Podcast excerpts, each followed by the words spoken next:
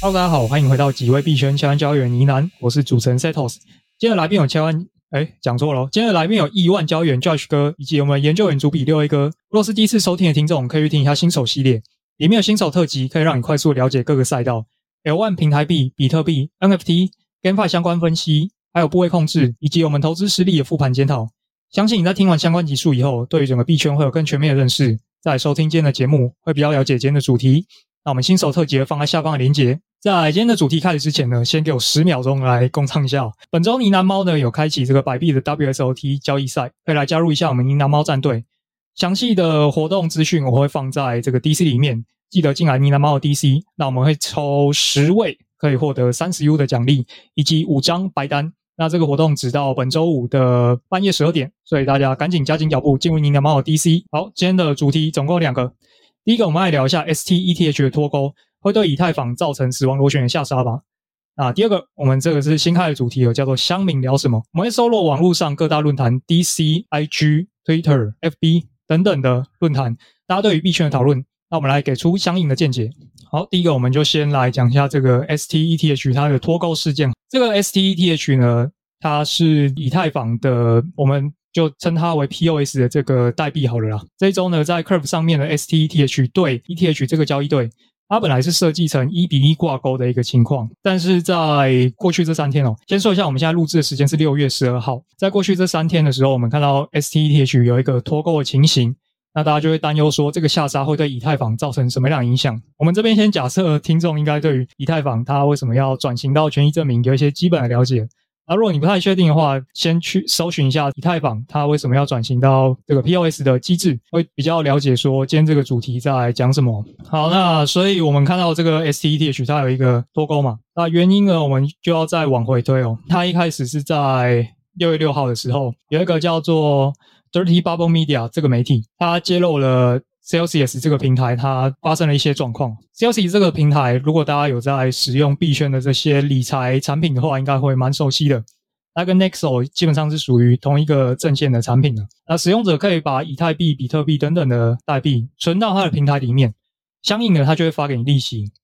那这些 Celsius 他们要赚什么钱呢？他们要赚的钱就是把你的钱再拿去做一些 DeFi 上面的操作，获取更高的收益，然后再转手分给你一些利息。基本上它运作原理就是这样子。那为什么这个会跟这次 STETH 的挂钩扯上关系呢？好，我们现在从头说起。这个 Dirty Bubble Media 它揭露说，在去年二零二一年六月的时候，有一个以太坊的质押的提供商叫做 Stakeout，他们的以太币。储存的那个私钥弄丢了，这件事情吧，大家对于它的影响可能就是看过，OK 就忘了。这个媒体呢，他们就去追查了一下，他们最近就发现了一件事情，就是 Celsius 呢，它收集到这些用户来 ETH 之后，他要去做一些收益型的操作嘛，所以他就把这个以太币呢拿去给这个 Stakeout 做质押。原则上，这些 ETH 呢，它是可以领这个。质押利息的。那在在 The Merge 结束之后，以太坊成功转型到权益证明机制之后，大家可以把它兑换回以太币。但是这些私钥丢失之后呢，就等于这些以太币相当于就弄丢了啦。也就是说，你可以想象说，Celsius 把他的以太币托管给别人，结果那个人把钥匙弄丢了，那这件事情又相当严重嘛，等于 Celsius 莫名其妙弄丢了大概四万颗以太币，也就是超过七千万美元。大概是他整个以太币托管资金的三到六个 percent，这是这一次事情的引爆点。那再结合过去 Celsius 在去年十二月底的时候，他就有弄丢过一次五千万美元的 BTC 嘛。那近期这个 Luna 爆雷的事件也被人家追查到，说他在链上有二十几万的以太币是紧急撤出的。虽然事后我们来看的话，Luna 爆雷这一次他们是成功的躲掉，但却引起用户相当大的质疑哦。因为过往这个平台它就。被大家诟病的地方，就是你作为一个资产管理平台，你的财务也好，或者是你的资金流向，这些都应该要交代清楚吧？但他们却，尤其是这种暴雷的事件，他们都是隐瞒起来，没有对用户去做一个揭露。直到这一次暴雷的事件之后，大家又重新审视一下 Celsius 这件问题哦。所以我们刚刚提到说，它以太币弄丢了嘛？弄丢了为什么会造成 STETH 辞职的脱钩情形可能会更加严重呢？原因在于说。这些质押的以太币呢，它是暂时没有办法做赎回的，也就是我们可能要等到 maybe 八个月后，maybe 一年后，那我们才能把这些质押以太币换回来。以太币，所以这个情况就来了。现在很多人都是把以太币放在 Celsius 那边嘛。那当大家看到他们弄丢以太币这个新闻开始恐慌的时候，可能就有一批人把以太币从 Celsius 这边领出来。那领出来的时候呢，你可以看一下 Celsius 它目前以太币的库存呢，有一部分就是可以流通的以太币，那另外一个部分就是质押的这些以太币。所以就有人质疑说，如果这个提领的速度过快的话，Celsius 可能顶不过这次挤兑的风波，它可能会被迫出售掉它的 STETH 部位。所以，我们这边就想先问一下 Josh 哥说，这个 STETH 以及它的提供的这个 Lido，来帮我们先补一下这个背景知识哦。OK OK，好，呃，Lido 这是一个项目，然后它是主要是做这个流动性质押的这个功能这样子。那刚才前面有那个 Celo 有提到，就是因为呃，以太坊二点零转到 POS 的这个权益证明这个公司机制的时候，呃，会有一个就是可以把以太坊锁定进质押合约里面，然后赚取一些利息这个。呃，这个动作这样子，对，那呃，一般如果锁进去了，那你要承担的风险就是，呃，你在短期会没有流动性这样子。那呃，包含说可能还要限制说是三十二颗这样子的一个呃机制，对，保证它的这个去中心化的特性这样。那这部分就会让很多人可能会避之唯恐不及，就是因为 我锁进去哦，那我可能短期拿拿不出来这样的问题。所以 Lido 就这个项目就提供一个功能，就是你把以太存进它的合约里面，智能合约里面，然后它会帮你锁进质质押合约里面，然后它就返还一个 ST 以太这个代币，那它就代表一个权益的证明，就代表哦，我有把以太存存进它的这个合约里面，然后等到以太坊二点零这个上线之后，你就可以把呃这个代币拿去赎回，那赎回就会包含本金跟那个你这这段期间的利息，就一并一并拿回来这样子，对，那。就解决这个用户的流动性的这个问题，对，也就是说，等这个升级完成之后，我们可以拿一个 STETH 换回一个 ETH，对吧？对，加利息，这样，就你这段期间质押的利息，所以就把它想成一个一个一个特别的金融商品，就是到期是不确定，因为现在还不太清楚说二点零到底什么时候上线，所以说每次就是说怎么几个月几个月，但可能。就是保守一点，可能要半年左右这样子。对，就到期不确定，但到期的时候会连本金和利息一起返还的一个呃金融商品这样。嗯嗯，所以基本上我们可以把它理解成说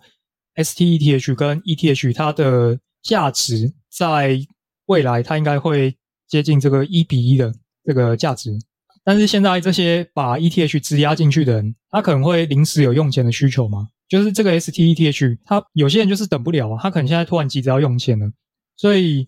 这些等不了的人呢，Lido 就为他们建了一个流动性池嘛。这个流动性池就是 STETH 还有 ETH 的交易对。那也就是说，我今天如果质押这边的钱呢，但是我突然急需用一笔钱，我是可以把 STETH 卖回 ETH，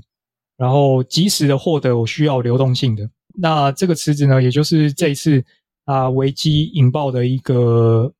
核心点了，也就是说，这个 Celsius 呢，它如果它面临了这个挤兑风险，太多人需要以太币的话，它就会开始不得不把 STETH 砸进去池子里面，换这个 ETH 出来，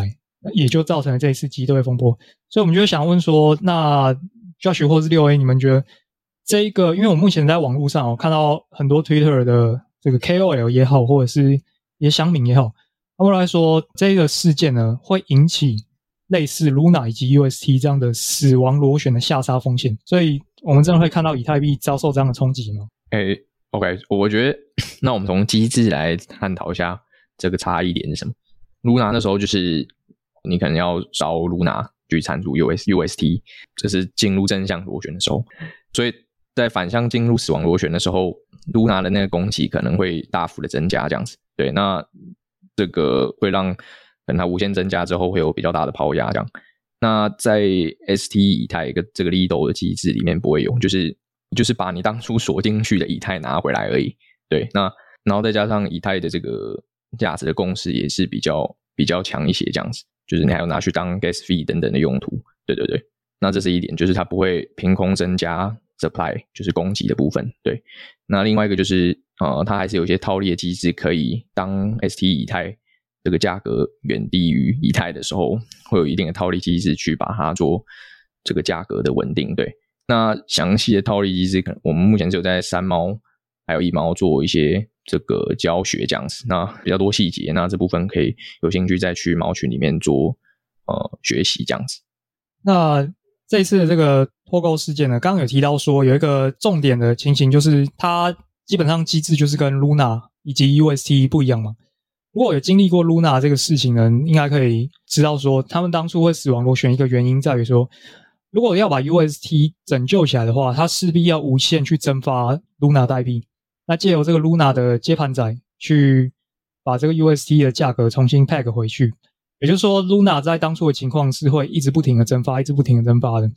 在这样疯狂印代币的情况下，它的接盘人不够的时候，就会出现一个死亡螺旋。但在这个案例里面呢，我们可以看到说，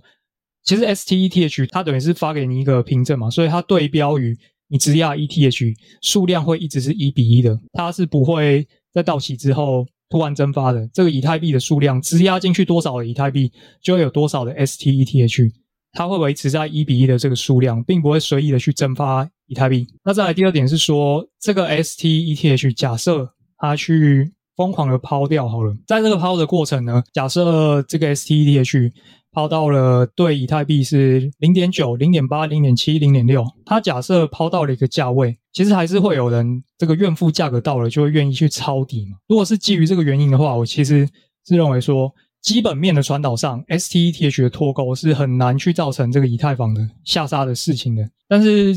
现在又有一个论点啦，就说阿伟这个他会有一个担保的一个循环套挖的机制嘛，这件事情可能会造成。脱钩的时候会有一个连环清算的状况，可能会造成市场更进一步的恐慌。所以，我们可不可以请六 A 来帮我们解释一下这件事情到底是怎么一回事，是不是真的？OK，那那个循环贷的意思就是说，你去质押 STETH 之后呢，你可以贷出来其他代币，然后你再把它把贷出来代币又拿去当保证金来质押。就基本上 STETH 基本上可以，就你质押一百万，它可以实际贷出的金额会超过一百万。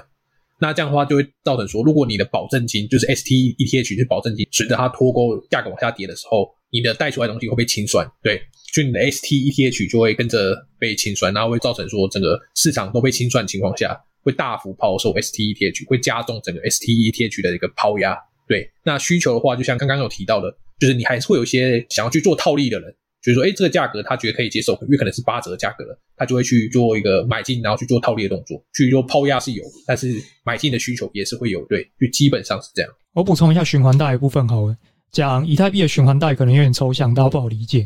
所以我这边就假设有一个债券好了，它是一年后到期，年利息十个 percent，所以我们今天如果用一百块买了这个债券的话，一年后我们可以得到的预期回报。就是本金一百加利息十元，共一百一十元，对吧？那今天我们假设这个债券可以拿去做抵押好了，抵押之后我们可以借出假设六成的资金，并且我们需要付出的利息是年利率五 percent 好了，所以这六十元的部分我们在一年后会额外拿到六块钱的利息，但是我们付出去的利息只要三块钱，对吧？所以我们就多赚了三块钱的利差。那所以循环贷这件事情，就是你不断的去购买债券，把它当成抵押品，借出来更多的钱，再购买更多的债券，再把它当抵押品，再借出来更多的钱去购买债券，这样循环反复，就会变成循环贷了。那只是我们这边所称的债券，它其实就是 STETH，而这个可以让我们抵押借出更多钱的地方，就是阿北。而且更棒的是，我们抵押的产品是 STETH。借出来的东西是 ETH，理论上他们的汇率都会维持在一比一左右，所以平时不太需要担心它有担保率不足的情形，因为他们会同涨同跌嘛。但现在如果 STETH 相对于 ETH 的价格下跌，就可能会面临清算的风险。哎，它是到多少钱的时候会开始有一种连环清算的这种效应？呃，大约是零点八五，就八五折的概念。OK，所以就是。STETH 到零点八五的时候，它就会开始有一波连环的清算。对，但是我觉得这个可能会有一个更像是这种预期心理的感觉，可能是到零点八七的时候，就可能会有人提前去跑，然后会到可能到零点八五的临界值的时候，就会瞬间可能会有一个比较情绪性的恐慌。对，那刚才有提到就是前面讲的嘛，就是它其实还是会有一个一比一的锚定机制啊，就是你零点八去抄，等它冷漠局之后就可以换回一。对，那这个就是有需求人就会去把它抄底抄起来。了解，所以就是我们从这个基本机制上来看，其实是不至于造成，就是直接因为它机制上的原因循环反复，让它造成一个死亡下跌嘛。因为我们基本上还是抛掉的东西还是 STETH，我们并不是直接抛以太币。呃，对，就 STETH 可能会有就是脱钩，可能会比较大幅脱钩，但是它最终会会被拉回来，可能是零点九九七九八甚至一。OK，那其实这个事情呢，还有一个有趣的地方可以再观察一下，就是这件事情它会加剧的其中一个催化剂的原因，是因为差不多两天前就有人观察到一个链上数据的情况，就发现说 Alameda。他们居然自己拿着这个 STETH 扔进去池子里面，把这个代币砸完换以太币出来，反而又加剧了这个大家的恐慌。但这个恐慌心理产生了之后呢，有趣的事情又来了。在昨天，就是大约十一号的半夜的时候，这个发的情绪它在蔓延之后呢，在链上呢就有人发现说，他们自己把这个池子砸到失衡以后，结果又用折价的这个折扣价去跟 Celsius。把这个代币给买回来，所以有点像是 Alameda 他们在把这个价格杀下去，然后再慢慢把这些带血的筹码给收回来哦。所以呢，在这件事情上来讲的话，最严重，我记得差不多在昨天吧，有一个最严重的点，它的代币价格其实是脱钩到了二比八的情况，就是说池子里只有两成是以太币，那八成都是这个 STETH 的代币。但是到了今天我在看的时候，其实就回到大概二十五比七十五的这个比例。好，我们假设 Alameda 买回这个动作为真，那这就蛮有趣了。如果他真的觉得 STETH 要爆掉的话，他干嘛先自己把它砸烂，然后后面干嘛又把它买回来，对吧？我自己对于这件事情的观点是在于，它可能影响没有大家想象的来的那么严重。那再来，我们其实可以直接去看一下它的这个数据哦。现在整个以太币的市值大概是一千八百亿美元。那托管在 POS 上面的以太币大概是目前大概已经到一成了，也就是说大概有一百八十亿美元的以太币是在进行质押的。那我们再看一下 Lido 它持有的，哎，Josh 哥，你说 Lido 上面的以太币大概是多少？大概市值六十亿，所以也算是这个流动性质押蛮蛮强的护城河了，这样子。对，大概六十亿。那我们再去看一下这个 Curve 上面它的。这个代币池总共现值大约是十亿美元，也就是说，这个十亿美元所造成的，你说脱钩也好啊，下跌也好啊，那你再去对比整个以太币它的总市值有一千八百亿美元来说，我个人是认为它的影响其实没有那么剧烈。那当然，我自己的观察是认为说，这一波可能比较像是狙击这个 Celsius 的意图比较明显了。那当然，我们也可以直接从它 Celsius 的代币币价来看，确实市场对于这件事情是。有所反应的，当然，这个后市我们也不好做一个推论啊。只是以昨天这个 Alameda 这个交易曝光之后呢，在我们今天其实就看到 Celsius 的币价已经暂时有一个止跌的状况了。所以作为现在市场的参与者来说，很简单，所以我们可以观察说，STETH 假设它打到几折，你愿意去抄底去买吗？如果它今天只是九五折，你看就大家就只是看着它往下跌。那如果它跌到了四折，它跌到了三折，跌到了两折。那你知道它在未来一定可以换回？哎，不要讲一定哦。你知道它在未来如果 the merge 顺利之后呢，它可以换回以太币的话，你愿不愿意承担那一点的风险去掏这个 STETH 呢？至于如果有把钱放在 CELS 的用户的话，我个人是认为你转移到其他平台，反正你也没什么损失，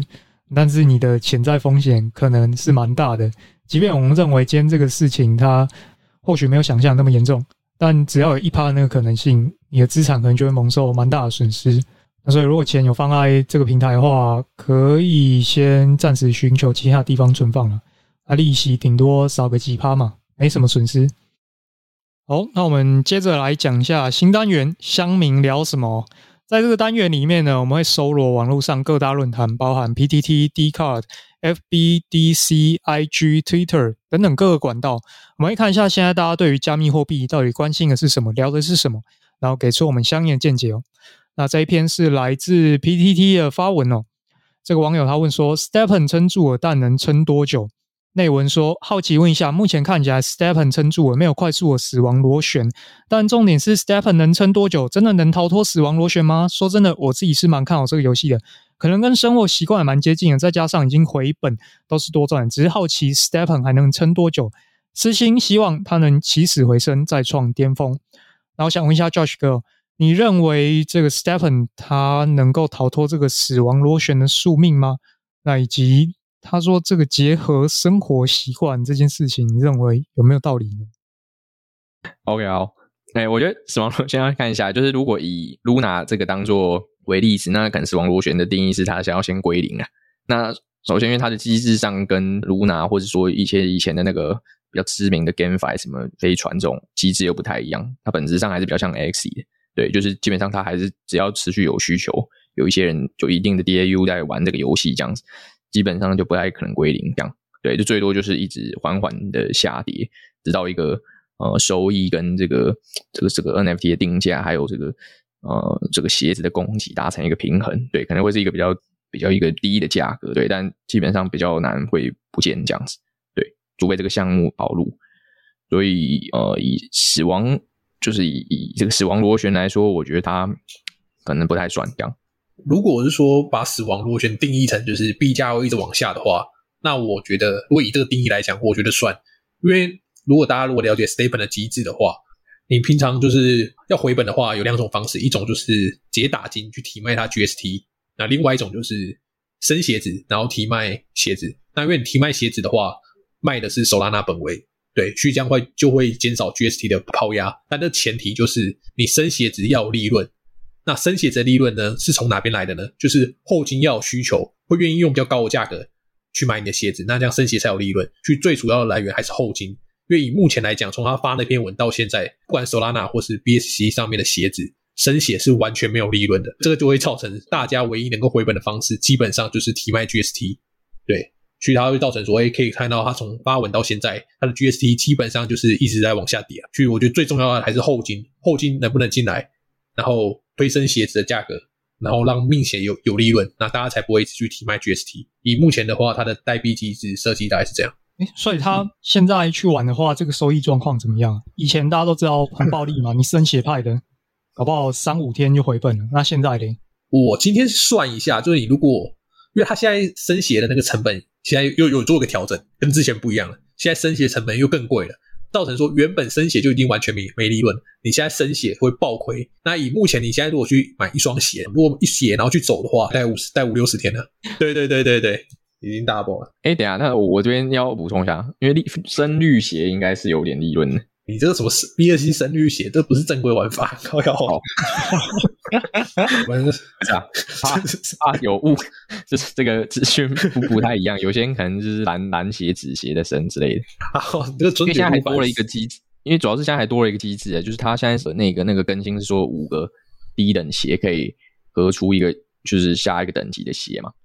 所以对啊。啊，当然这个不知道 实际使用的这个频率是多少，但是目前看市场的价格，确实是有点呈现这个，呃，就是大概五双低等鞋等于下一等级高等鞋的价格，这个这个这个趋势这样子。可是我蛮好奇，为什么要回本周期反而变长啊？因为那时候跌的时候，不管怎么跌，大家都会发现搞到最后它价格会平衡在一个大概三十天左右。那为什么它现在变长？OK，因因为它那个命鞋的机制，这边我要讲一下，是 Solana 回血计算。Josh 哥那个尊爵不凡绿鞋就不算了，Solana 绿鞋那个灰鞋来讲的话，他们那个命鞋的成本，它有调公式，之前都是 GST 加 GNT 是加起来两百嘛，那他现在已经就是用另外一个方式，就不再是加起来两百了，所以变成说你它直接增加了你的生鞋成本，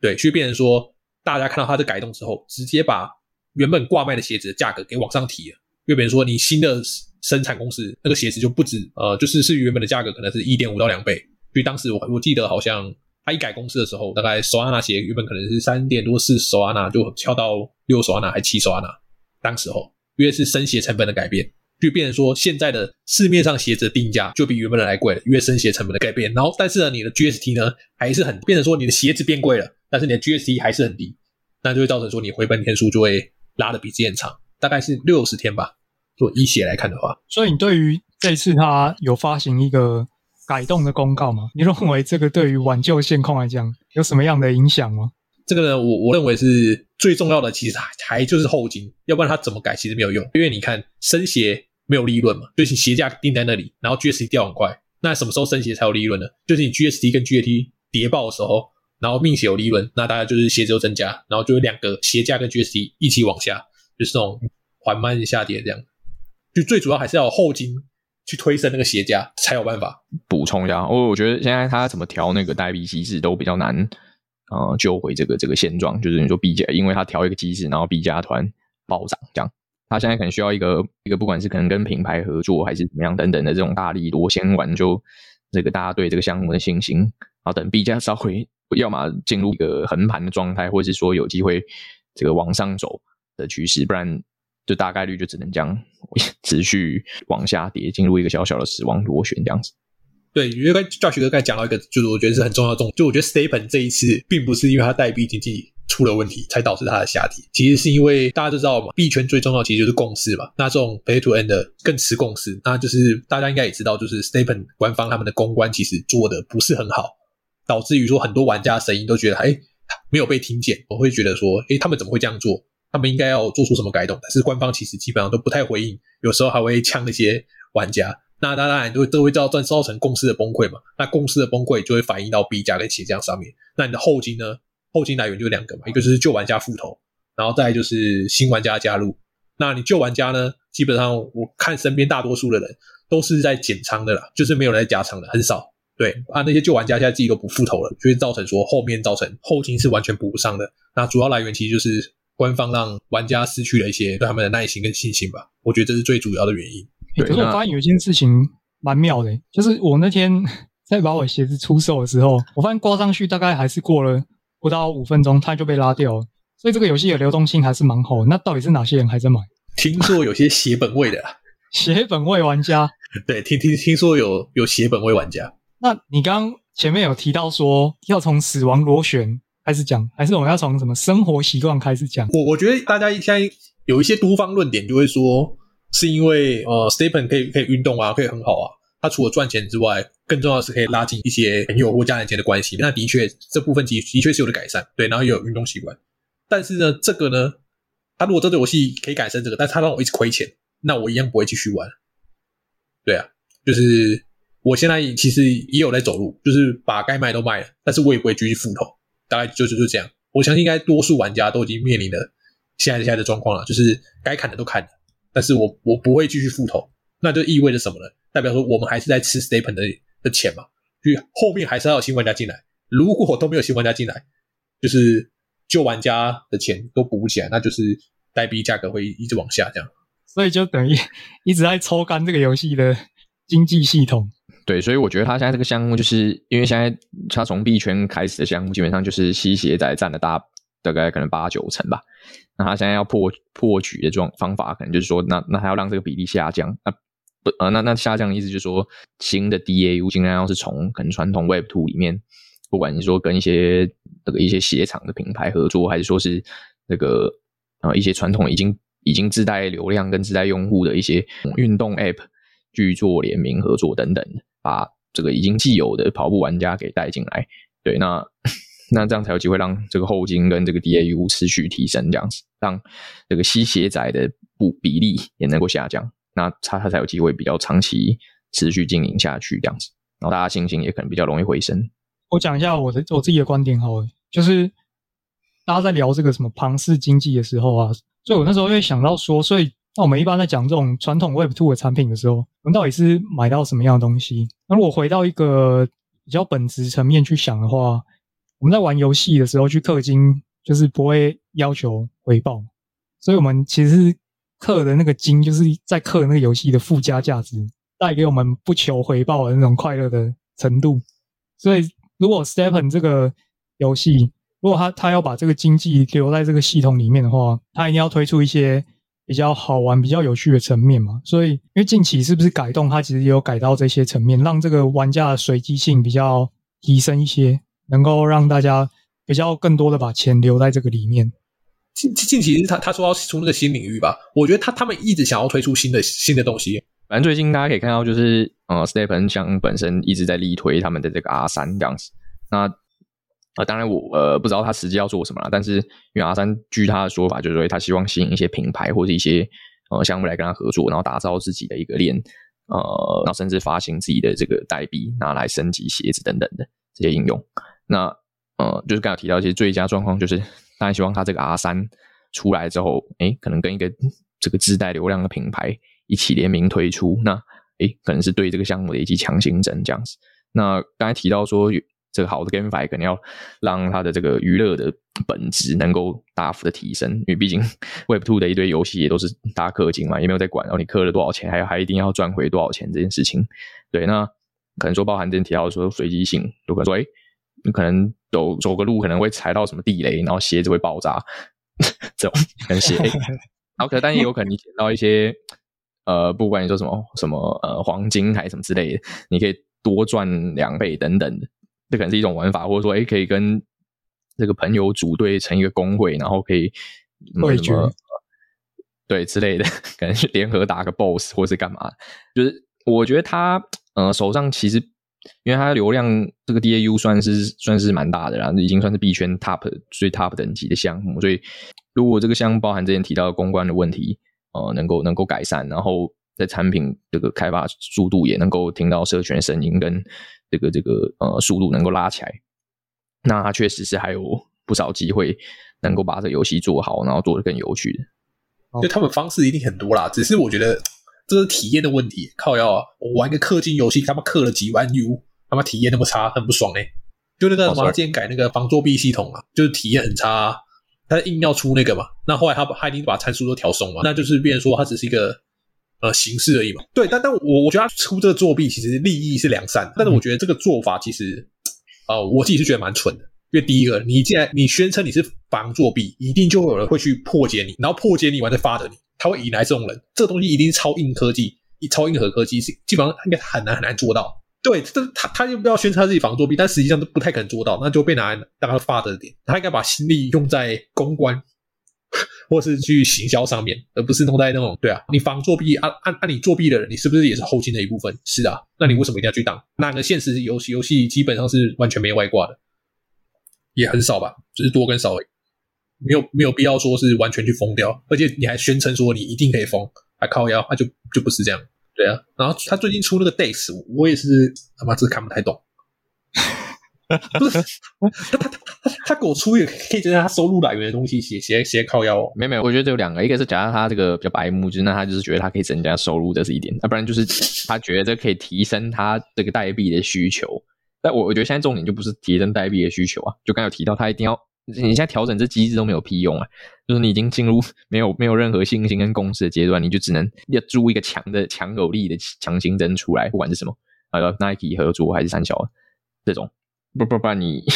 就救不起来。我刚刚听起来，感觉你们对于这个游戏从它基本面上来讲，哈，就听起来它不管从这个溢价机制上，它在正螺旋的时候去调整的时候，对于市场有一个调控作用。但它现在在下坠的时候，听起来你们的观点就会觉得说，现在去调这些东西都不重要了，已经救不了了。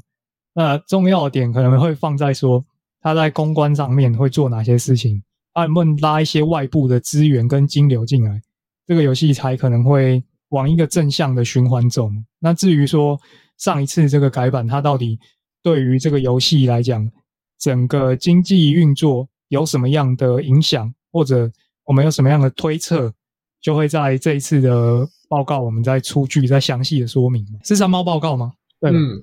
对啊，对啊，那可能。来，我们再来仔细的看一下这个改动到底有什么样的影响。OK，最后不免俗的要来讲一下本周的这个订阅 Podcast 的内容哦。本周这个订阅 Podcast 的内容呢，我们会去收集一下在猫群里面的 ANA 的精华，我们把它剪辑起来，然后让大家收听一下这个浓缩在提炼过后，我们 ANA 有哪一些的干货。那譬如说，我们会针对近期 M T 市场的观点来发表一些见解，那或者说对于这些交易的心法呢，我们 Josh 哥或是 Crypto 有什么样的看法？那以及 Crypto 当年他为什么会踏入加密货币，都在本周的这个订阅 Podcast 内容，大家可以再去收听。